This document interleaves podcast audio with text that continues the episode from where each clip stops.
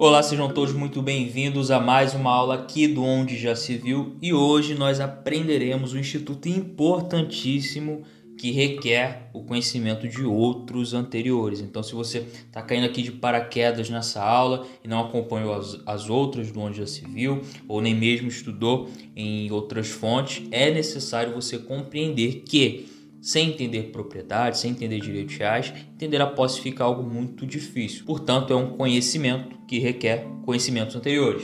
A partir do artigo 1196, nós temos a classificação né, e o conceito da posse. Agora vejam, ela não está contida no artigo 1225, que é justamente onde são elencados os direitos reais, de forma que nós não podemos entender a posse como um direito real. Primeira coisa que a gente precisa classificar, né, é a não classificação dela como um direito real. Vamos lá, artigo 1196 vai dizer o seguinte: considera-se possuidor todo aquele que tem de fato o exercício pleno ou não de algum dos poderes inerentes à propriedade. Quer dizer, propriedade, como nós já vimos anteriormente, ela é a junção dos quatro elementos que nós podemos ter em relação a um bem, a uma coisa.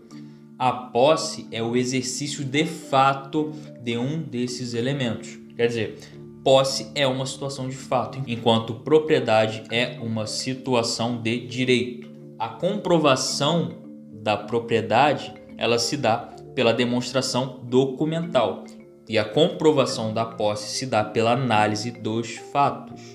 Então veja, a gente pode fazer um link aqui com o direito de família quando nós comparamos união estável com o casamento. Embora sejam institutos parecidos, eles possuem diferenças. E a primeira delas é que a união estável é uma situação de fato, que nós não conseguimos comprovar somente com documentos. Eles podem dar indícios de que aquilo realmente aconteceu, de que há ali uma união estável, mas eles não comprovam, não corroboram que ali realmente existiu essa união. Do outro ponto, o casamento é comprovado justamente pelo documento. Quer dizer, a demonstração, a apresentação da certidão de casamento é uma prova robusta. Né? Você só vai ali dizer que, que uh, aquilo ali está equivocado no momento que, por exemplo, você comprova que existe uma certidão de casamento em que já existe o divórcio averbado.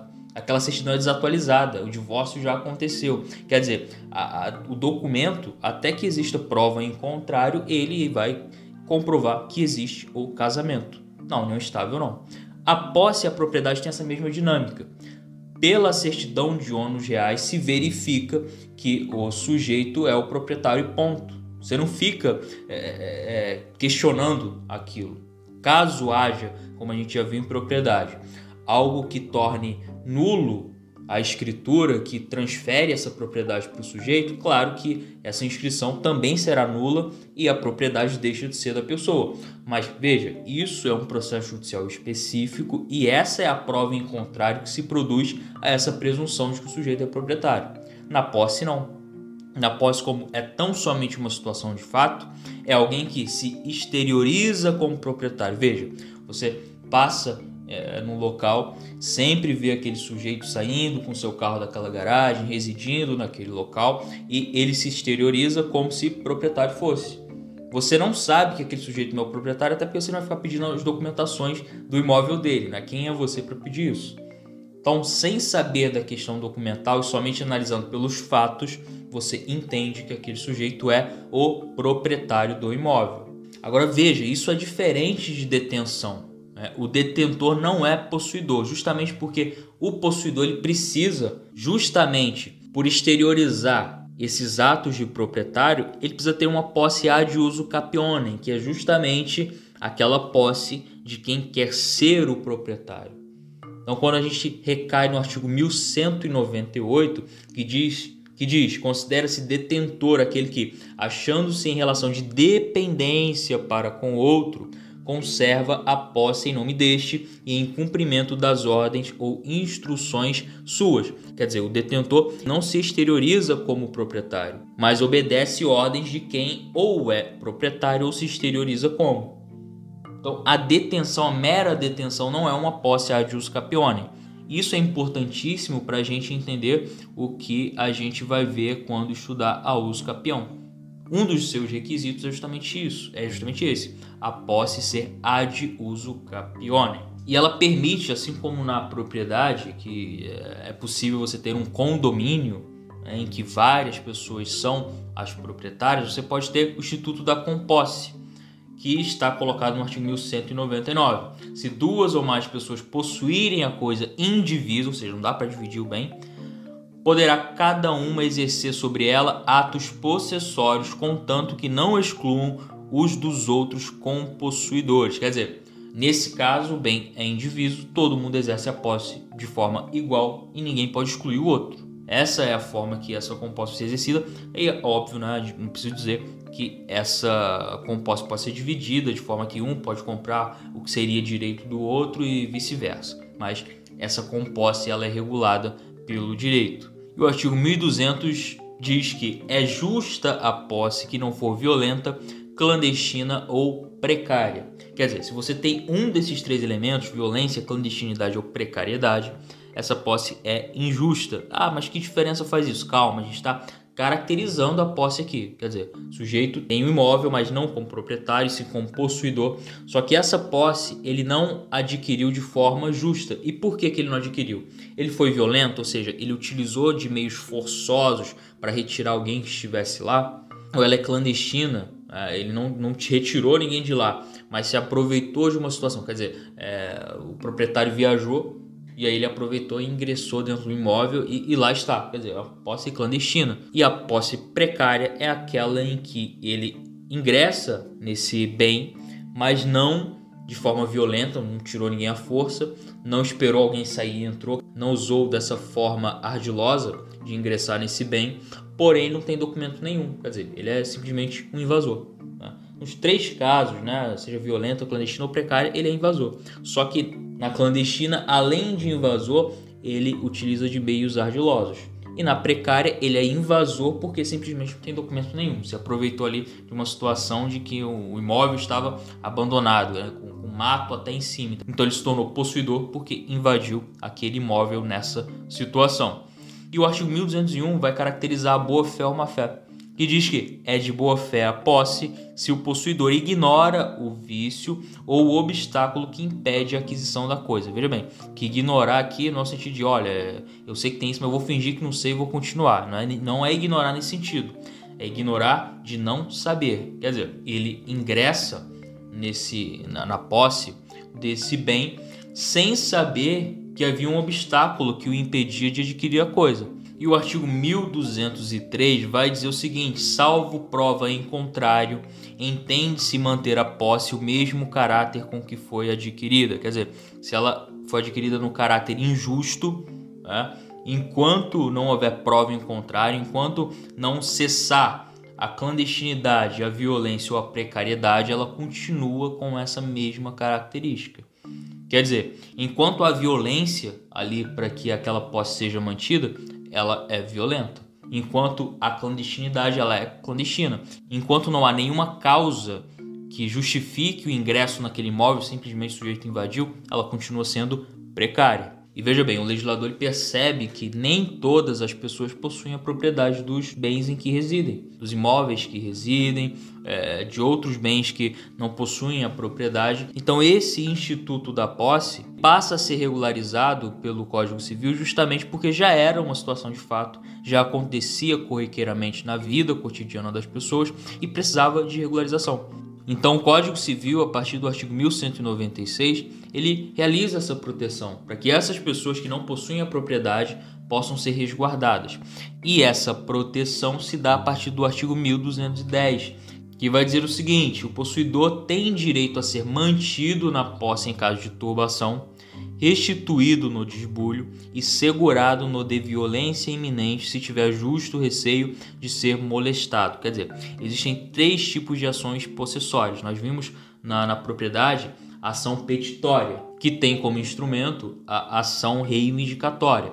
No caso da posse, quer dizer, o sujeito não tem a propriedade, ele pode ser mantido na posse pela ação de manutenção de posse ele pode ser restituído na ação de reintegração de posse, quando há esbulho, e ele pode ter ação de interdito proibitório quando há violência iminente. Quer dizer, a violência não está acontecendo, ele nem está sendo perturbado e nele foi retirado da posse. Aí, nesse caso, a gente tem esse tipo de ação. E o parágrafo 1 garante a manutenção ou a reintegração da posse por força própria do sujeito que está sendo turbado ou esbulhado.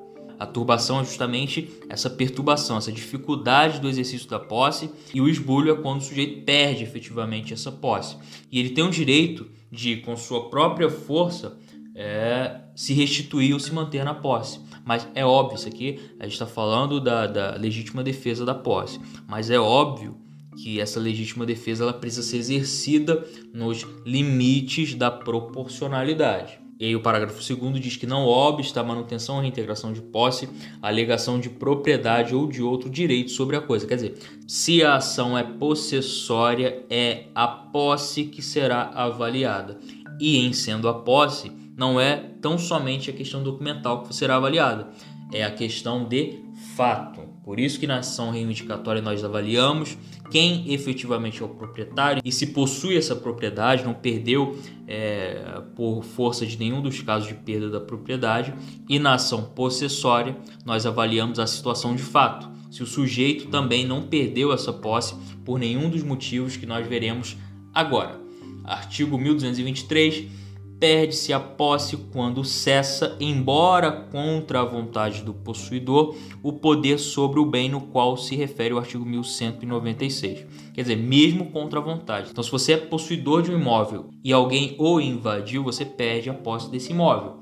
E óbvio que você vai brigar na justiça para conseguir comprovar que você tem a posse há mais tempo. E ele acabou de invadir, quer dizer, a sua posse é melhor do que a posse dele. E o artigo 1224 diz que só se considera perdida a posse para quem não presenciou o esbulho quando, tendo notícia dele, se abstém de retornar a coisa ou tentando recuperá-la é violentamente repelido. Quer dizer, né, o sujeito não sabe que é aquele exemplo que eu dei no começo. Ele viajou e alguém invadiu. Enquanto ele não sabe, ele não perdeu a posse efetivamente. Agora, quando ele sabe e não faz nada, ele perde essa posse. Mas veja bem, dizendo que ele perdeu na situação fática, ele pode, através do juízo, ingressar com uma ação de reintegração de posse e eh, possivelmente conseguir de volta é, esse direito, justamente porque aquele que invadiu, se é realmente tão somente um invasor que ali de maneira clandestina ingressou no imóvel, ele vai ter que sair, vai perder mesmo. Né? Agora, se nós estamos falando né, de alguém que é,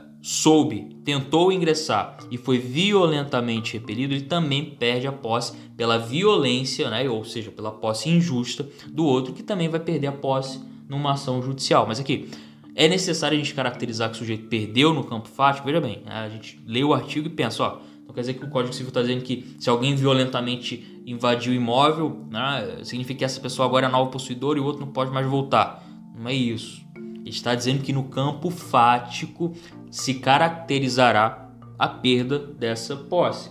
E isso é requisito para que você possa ingressar com uma ação judicial de integração de posse. Porque veja, se você não foi esbulhado, né, não perdeu a posse, se você não está sendo turbado, é, não precisa manter essa posse, e se você não tem uma, uma grave ameaça de perdê-la, com que ação que você vai entrar?